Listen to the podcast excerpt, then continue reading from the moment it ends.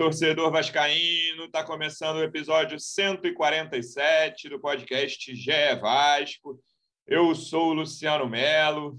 Mais um péssimo resultado na coleção de péssimos resultados que o Vasco tem na Série B desse ano. Empate em casa contra um time que está na zona de rebaixamento, Brasil de Pelotas, 1 a 1 E ainda teve erro de arbitragem, pênalti perdido pelo artilheiro, gol entregue pelo goleiro, foi com requintes de crueldade a sexta-feira do Vascaíno. Vamos tentar explicar o que aconteceu e tentar achar possíveis mudanças para os próximos jogos. Já tem jogo segunda-feira, jogo muito difícil contra o Havaí em Florianópolis. Estou recebendo aqui um dos repórteres que cobrem o dia a dia do Vasco no GE e o representante do Vasco no projeto A Voz da Torcida. Começando com o repórter, como é que você está, Hector Verlang? Seja bem-vindo. Fala, Luciano, beleza? Oi, João, galera do Vasco, tudo bem? Tamo aí, um pouquinho de ressaca. Ontem foi difícil. Mas vamos tratar dos temas e, e ver que pô, o Vasco consegue se complicar, né? Tudo bem que aconteceu muito problema de arbitragem, que prejudicou o Vasco, mas tá difícil. Representante do Vasco no projeto A Voz da Torcida, do canal Portão 9 no YouTube. Eu falei no último podcast que, que o jogo de sexta-noite define o fim de semana, né, João Almirante? Então eu nem vou te perguntar como é que você está, mas seja bem-vindo, João Almirante. É, fala aí, Lulu, fala Hector. Já tem alguns podcasts que você começou dessa maneira. Eu não vou nem te perguntar como é que você está. É tá isso, o Vasco está, enfim. É. E eu, enfim, eu já tinha ontem, né? Porque tem o Portão 9 e tal, então acabou o jogo, a gente ficou lá cinco horas remoendo isso, vendo jogo antigo depois. Eu já tinha superado, já tinha passado pelo luto ali. Aí, logo de manhã que a gente grava o podcast, você vem com essa lista de coisas aí.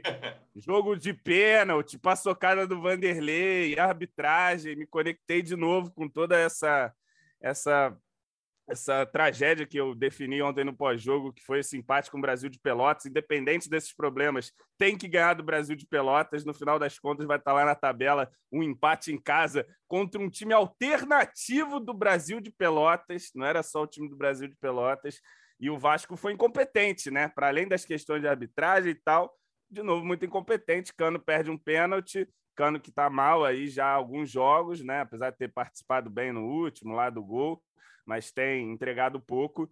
E o Vanderlei, pelo amor de Deus, né? Que a gente até elogia aqui. Vanderlei é um goleiro que até é uma contratação que uh, parece assertiva, mas, pô, ontem também deu aquela entregada, e aí, cara, foi um drama, né? Pelo menos empatamos ali com o Daniel Amorim e salvou um ponto de São Januário. E o campeonato ele é tão desgraçado que se o Botafogo perder hoje, a gente diminui a distância para o G4, mesmo com essa rodada horrível, né? Tem isso, mas agora começa a parte mais difícil do Vasco na tabela. O Vasco, na teoria, né? O início é mais é... tranquilo, e o fim é mais tranquilo, e o meio é mais difícil.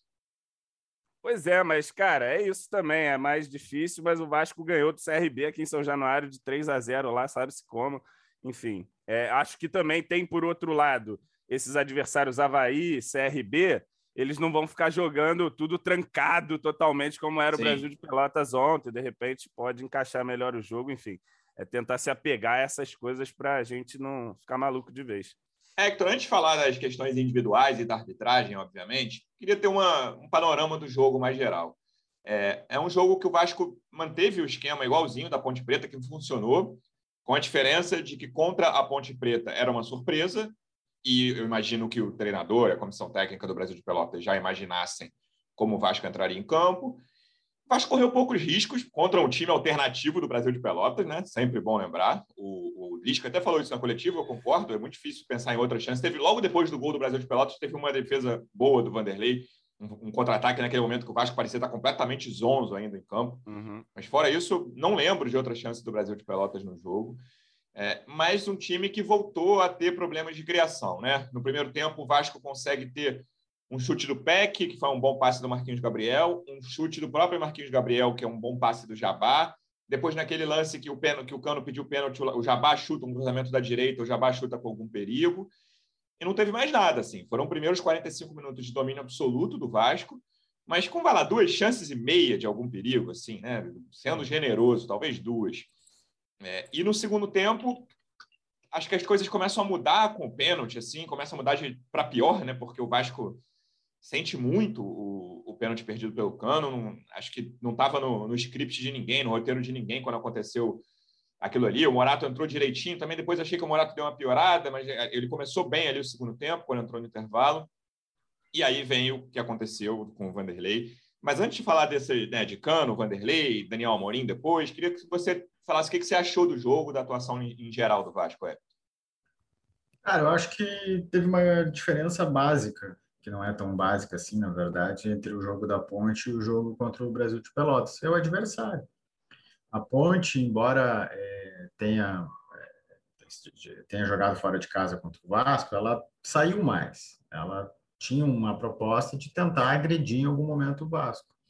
E o Brasil de Pelotas, por sua vez, não. Ele jogou Fazendo cera no primeiro tempo já, muito claramente. É, 10 minutos de jogo, é. tava de cera já o Brasil é, e, e, além disso, com, cara, às vezes linha de 5 atrás, às vezes até linha de 6, uh, eh, só bola longa, defensivo, bloco baixo. E, e, e, o Vasco não teve capacidade de superar isso daí. O Vasco foi lento, o Vasco teve uma posse de bola improdutiva, o Vasco errou muito na saída de bola e foi assim que tomou o gol. É, o Vasco não foi intenso como foi contra a Ponte Preta. E eu acho que a diferença é pelo adversário. A Ponte Preta deu um pouco mais de espaço e o Vasco conseguiu aproveitar. Mas você acha que teve diferença de intensidade do Vasco? Eu não achei tanta, não. Eu, eu ah, eu achei. Que... Achei eu um time muito que... lento, cara. Um time...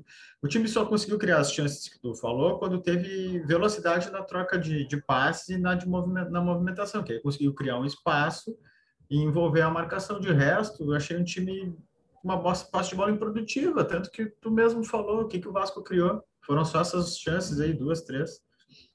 Um cara então, que eu acho eu que acho... faz muita falta, João, estando lá, é o PEC, porque a gente já falou algumas vezes aqui sobre a falta de jogadores de velocidade, acho que é um dos principais problemas da montagem desse elenco. Chegou mas um, é que on... um equatoriano mas é agora. Tinha spa... Mas ontem não tinha espaço para ele usar a velocidade. Mas tinha, tinha algumas saídas ali, e aí contra a ponte, eu acho até que ele conseguiu ter velocidade e aproveitar a velocidade nos momentos exatamente que você falou, Hector. Quando a ponte tentava sair, né, ali quando o Vasco Isso. roubava a bola na intermediária defensiva e saía. Isso aconteceu com bem menos frequência ontem, principalmente no primeiro tempo ali, que foi quando o Peck esteve em campo. Mas além da velocidade, ele tem o ponto do drible também, que é importante. E assim, como você falou, é, com um time com bloco muito baixo, velocidade muda por causa da falta de espaço, né? Você pode ter uma velocidade de passe, né, de raciocínio, alguma coisa assim, mas você não vai ter, não você não vai ter espaço para jogar e para mostrar a sua velocidade, no caso do PEC.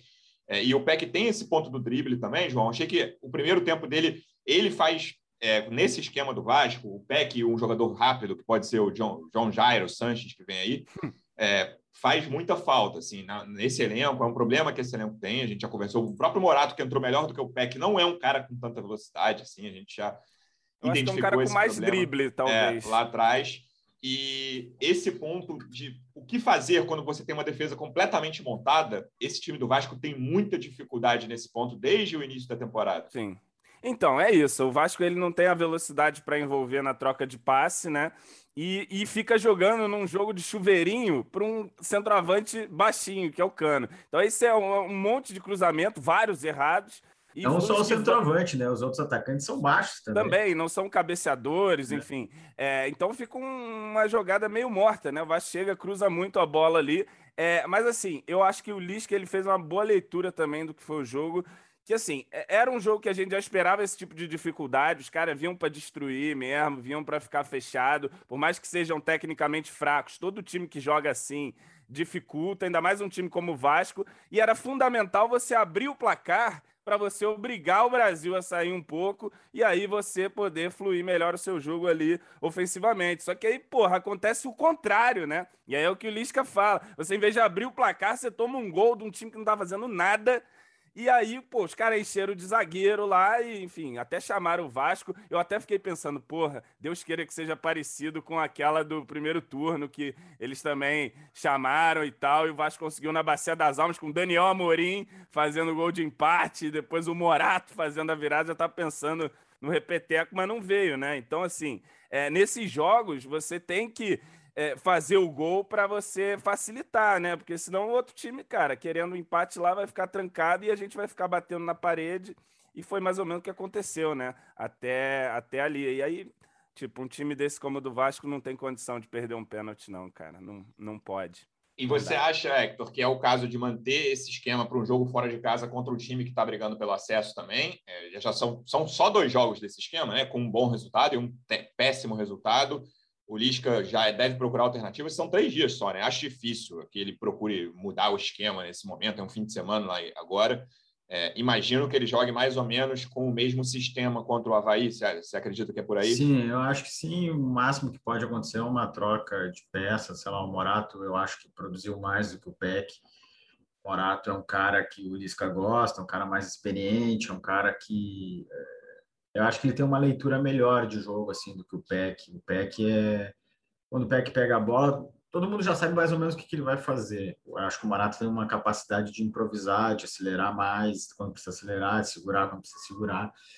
E um jogo contra o Havaí, talvez isso seja alguma coisa que o Lisca possa é, é, pensar e refletir sobre. Tanto que na coletiva ele fala, né, de de, de repente fazer alguma troca é, pontual. Então, eu acho que, que é por aí. Eu acho que o Vasco vai ter sequência nesse sistema, porque acho que é com foi o que melhor deu resultado nas mãos do Lisca nesse início de trabalho. E tem pouco. Agora, se ele teve uh, até o jogo com o Ponte Preta uma semana para tra trabalhar, agora ele não vai ter tempo, né? Porque o Vasco vai enfrentar o Havaí na segunda e pega o CRB na quinta. Não, são dez dias. É na outra quinta só. São dez dias sem ah, jogar. é só na outra? Uhum. Ah, então me confundi. Bom, mas então, para esse jogo contra o Havaí não vai ter tempo. Depois talvez ele possa é, é, ter, ter uma possibilidade de eu mexer. Eu acho que o Morato ganha a vaga. Também eu acho. acho. João, e aí, jogando pela esquerda, não tem Vasco. Tá invertido. Não tem? Vamos passar fim de semana não tem Vasco. Caramba. Poxa, um descanso. É bom também mais um, um tempo para o Lisca trabalhar. Eu, mas aí eu acho que entrando o Morato, ele abre mão daquela coisa do ponto invertido e começa a usar profundidade com Jabá e Morato. Porque esse ponto invertido também, cara, pô, eu acho que ficou muito marcado ontem.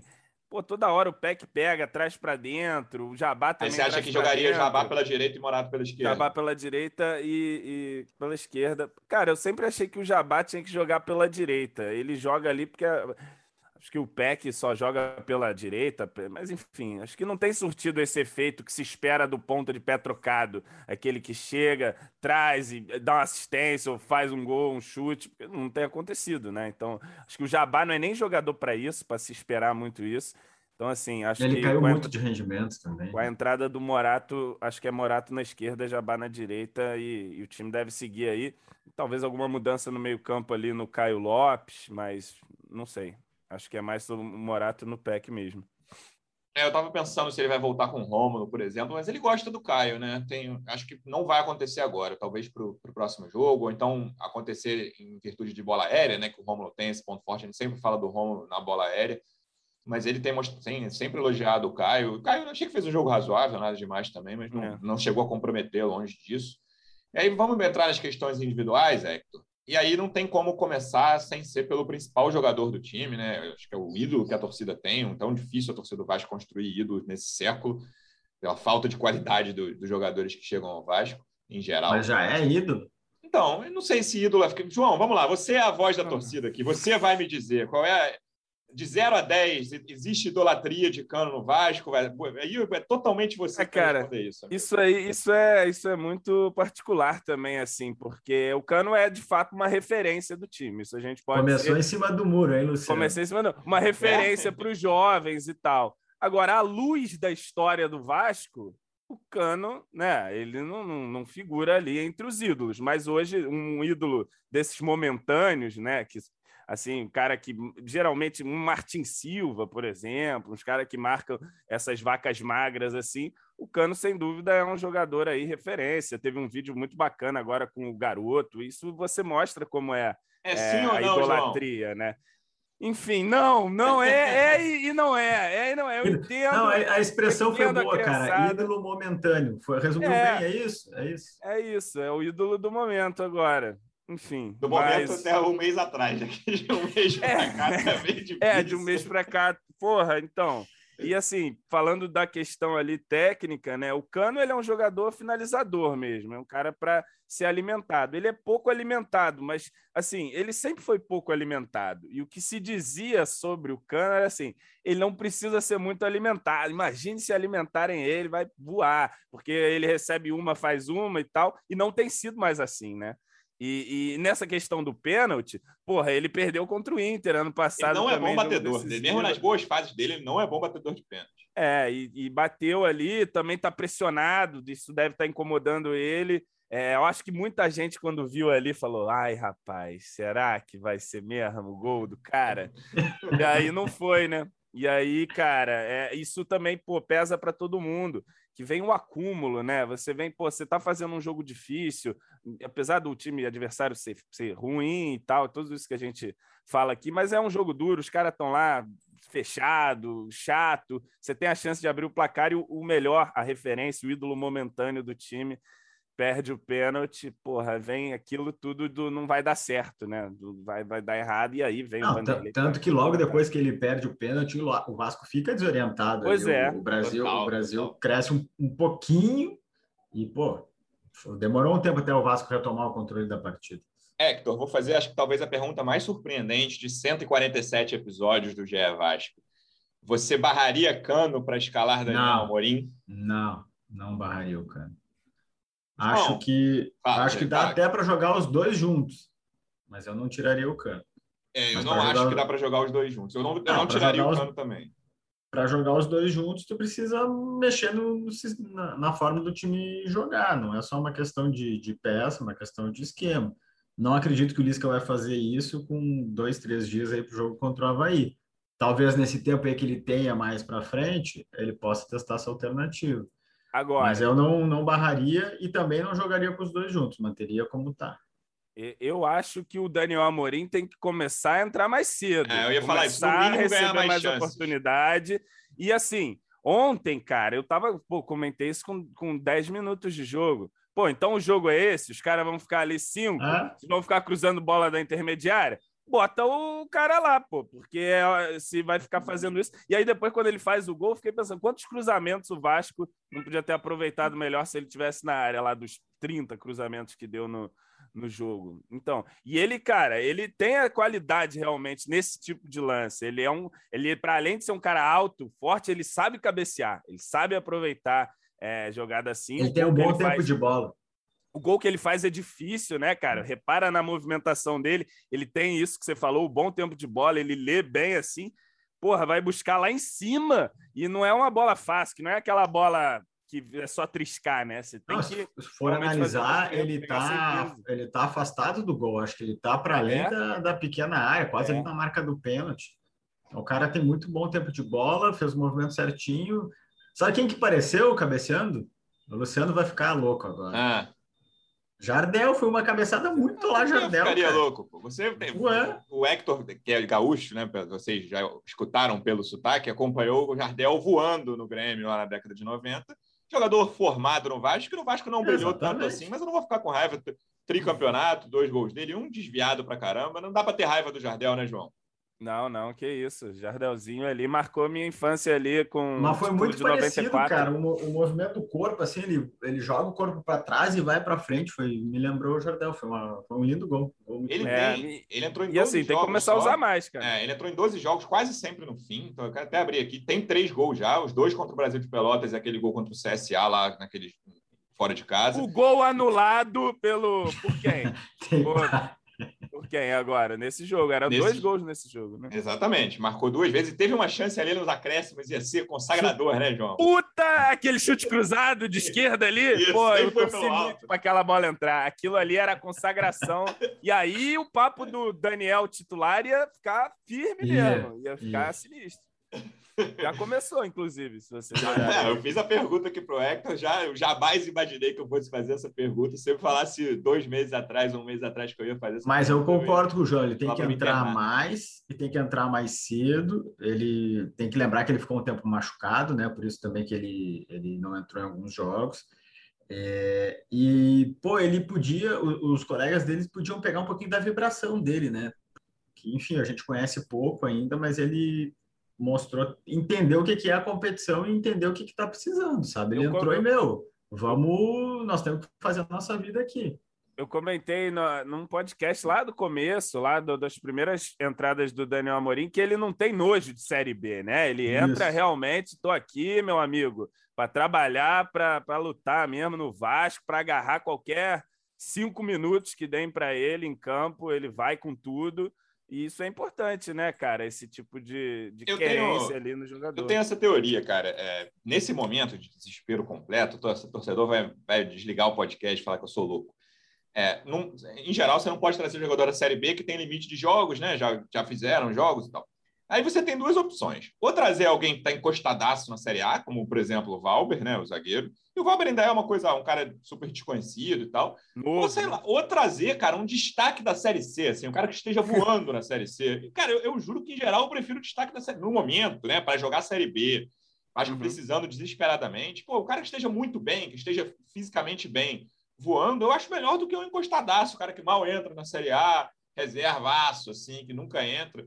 Cara, o, o. Daniel Amorim é meio isso, assim, é meio não, é totalmente isso. Né? Não sei se o outro vai dar certo, nem, nem tô cravando que Daniel Amorim deu certo. Acho que ele é um cara útil é.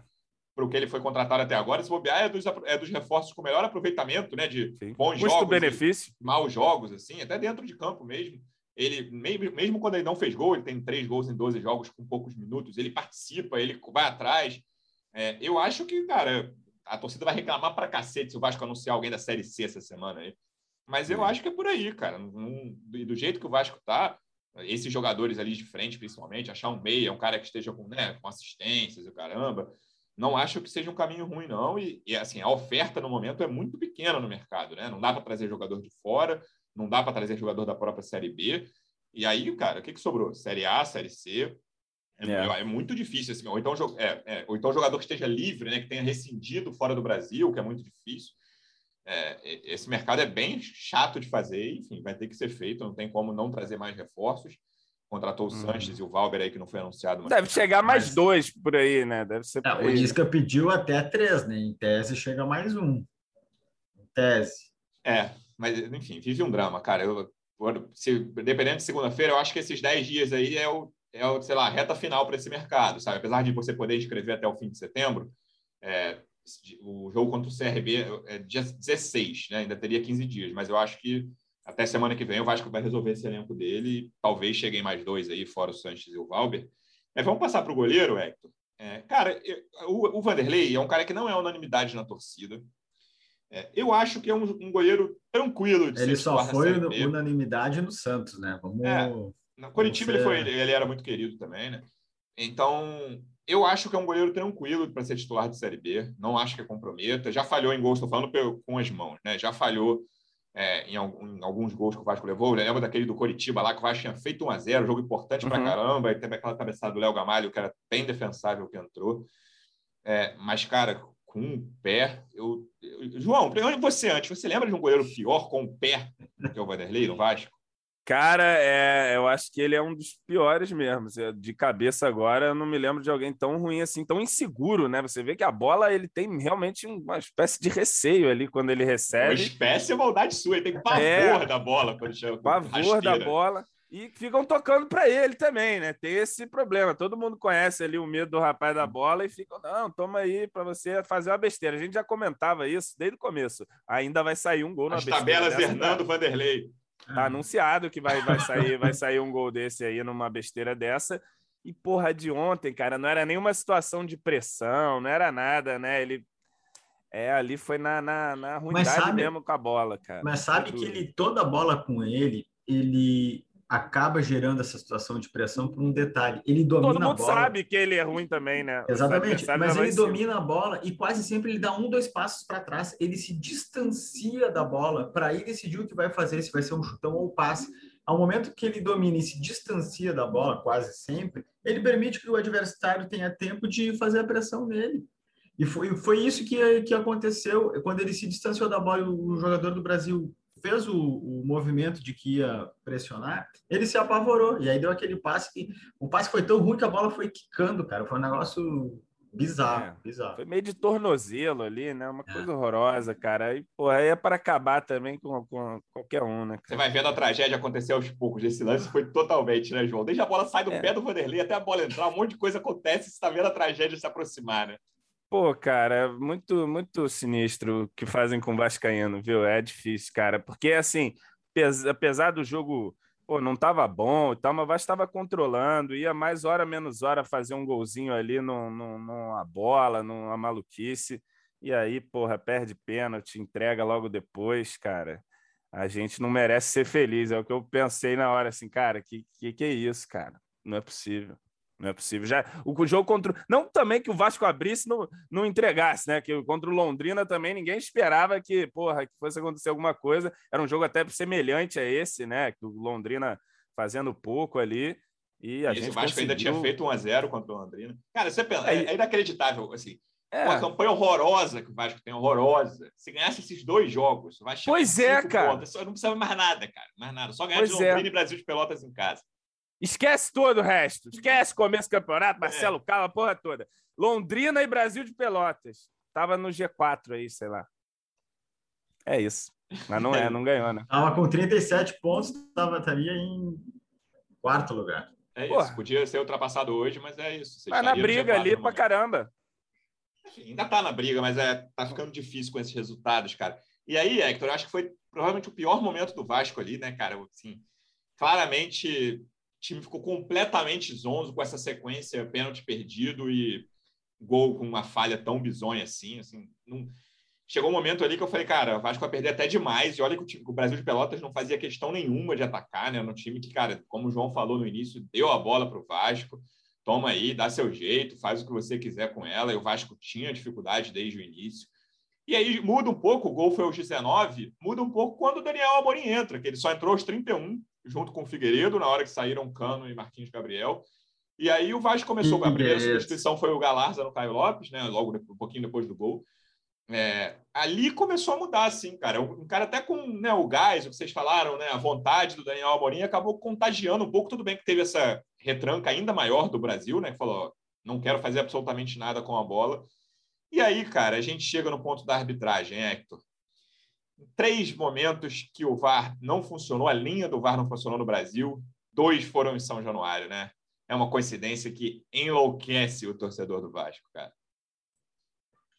É, cara, não, não, sei lá, não tem explicação, cara. Eu, qualquer explicação que for dada, é, acontece, como é reincidente, tu vai ter dúvida, sabe? Não estou querendo dizer que é má fé de alguém, não é isso, mas, pô, cara, de novo. Eu tô querendo dizer. Calma aí que eu vou dizer. Sabe? Não dá, cara. Tipo, e assim, vamos, vamos lá, né? Todo mundo, uh, ou quase todo mundo, de alguma maneira lida com tecnologia. Sei lá, é o celular, é o computador, é caixa do banco, sei lá. Eu, pode acontecer da máquina não funcionar, é, é do jogo.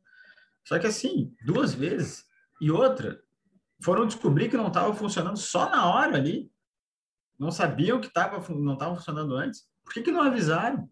Aí é um erro tipo, de protocolo, tem que avisar, tem que ser informado. Então, é, é muito detalhezinho assim que tu vai juntando, pô, aconteceu isso, aconteceu isso, aconteceu aquilo, que, pô, peraí, não é possível.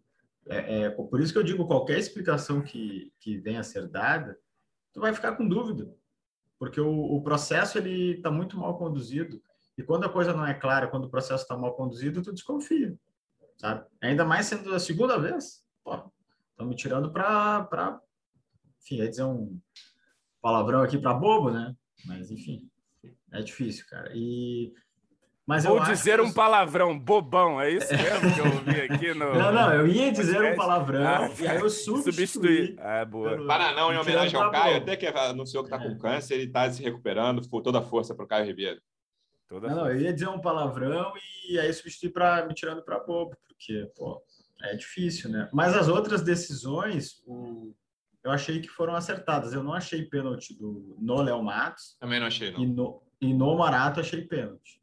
Acho que foram essas outras decisões da arbitragem, né? Sim. É, o cara, é, o lance do impedimento é se fosse no primeiro turno, João, beleza, é frustrante o Bandeirinha ah, que não, não, tinha VAR. Desculpa, desculpa, desculpa. Uh, pô, o Bandeirinha tem que ver na hora, pelo amor de Deus, ele não pode errar. É muito cara, claro. Ele, mas um, sabe, ele, mas chega dar, ele, chega a dar, um passo em direção ao meio do campo. Pra, ele, ele, dá um passo isso. na direção ao meio do mas campo. Mas esse é o problema também da questão do VAR. Porque, assim, o Bandeirinha, ele virou um inútil hoje. Senhor Bandeira, tá ouvindo aí? O senhor é inútil hoje. E é o que, que eles fazem? Rola o lance, levanta a bandeira aqui e o VAR que se vire, que olhe o que vai acontecer ou não. Os, os caras então, essa, joga, joga na mão de Deus, que no caso de Deus é o VAR, esse cara. É, aí nessa questão fica assim: ah, não, então se o VAR não funcionar, prevalece a decisão de campo. Que decisão de campo? Se não o juiz sempre vai levantar. É, não tem decisão de campo. Então, assim, e aí, pô, tá, não dá para traçar a linha. Pô, mas vamos ter um bom senso aqui. Vamos olhar a imagem aqui e ver pela imagem o tirateima da Globo Aí, como disse o PVC, desde 1836 em Cambridge até ontem, isso era gol no futebol. Agora não, porque, enfim, não tem o tracejado, então a é. gente vai dar uma de maluco aqui e vai ignorar o lance que está todo mundo vendo. Pô, é, para prevalecer a decisão de campo, então, assim. Tomada que, sem nenhuma convicção, que era tomada assim. Convicção. Deixa pro VAR. Não, os caras não tomam a decisão, eles transferem a responsabilidade. O, o bandeirinha, o auxiliar, ele virou uma figura decorativa ali. É. Mas também por culpa deles, porque os caras, eles, pô, vem cá, tu tá ali para decidir, cara, assume a responsabilidade, marca o que tu viu, o que tu acha que é. A única Sabe? hora que eles aparecem mesmo no jogo é quando tem um lance assim muito impedido, aí eles deixam correr, aí corre lá, cruza, cabeceia, a bola cara, pega na trave e tal. Ah, é, aí tá lá, os caras dividem, se matam e o cara outra hora tá que eles aparecem também, aparece para dedurar alguém do banco para arbitragem. Ah, esse daqui tá, tá reclamando, não sei o que, aí eles é, aparecem. Pois entendeu? é, também, pois é.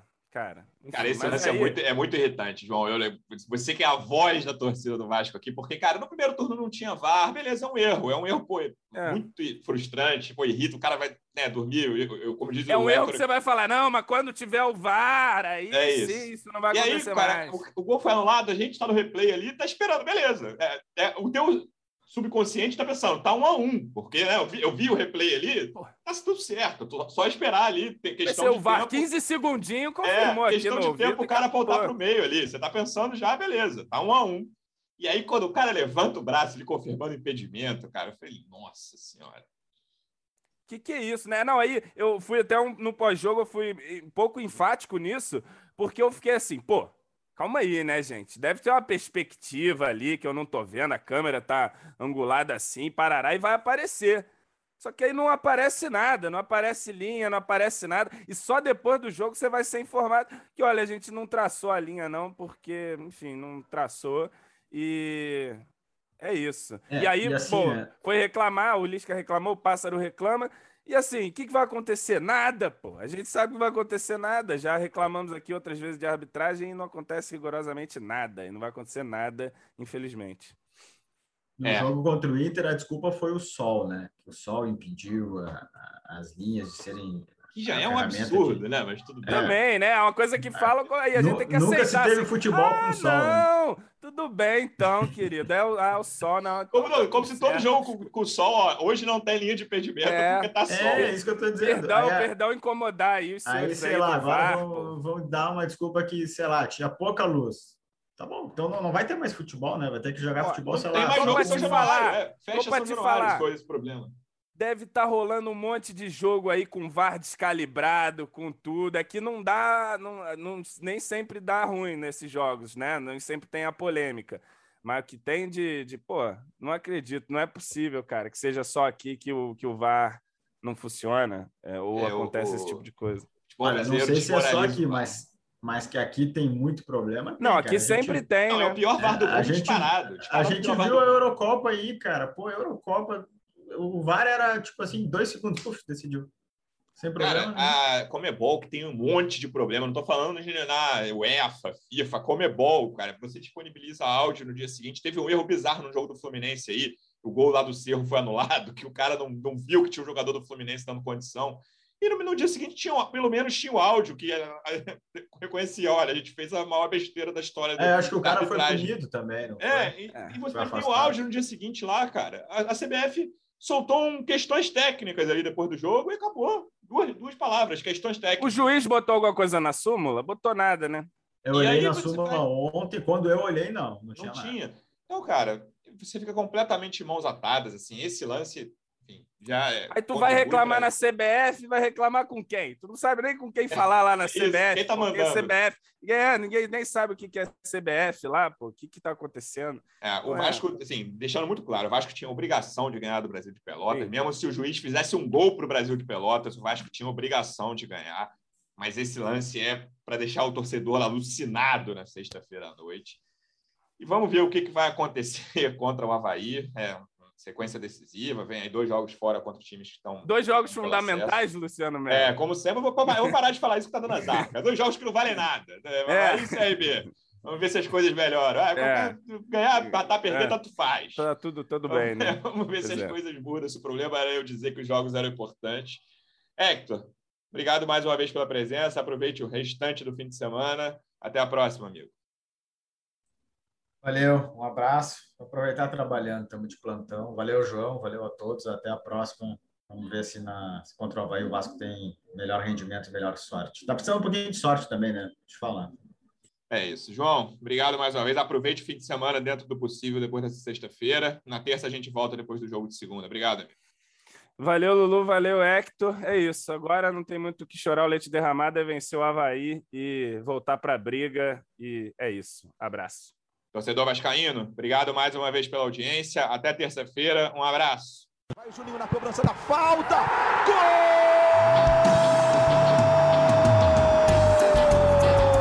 Gol! Podcast. Sabe de quem? Do Vasco! Do Vascão da Gama, do Gigante da Colina. É o GE Vasco.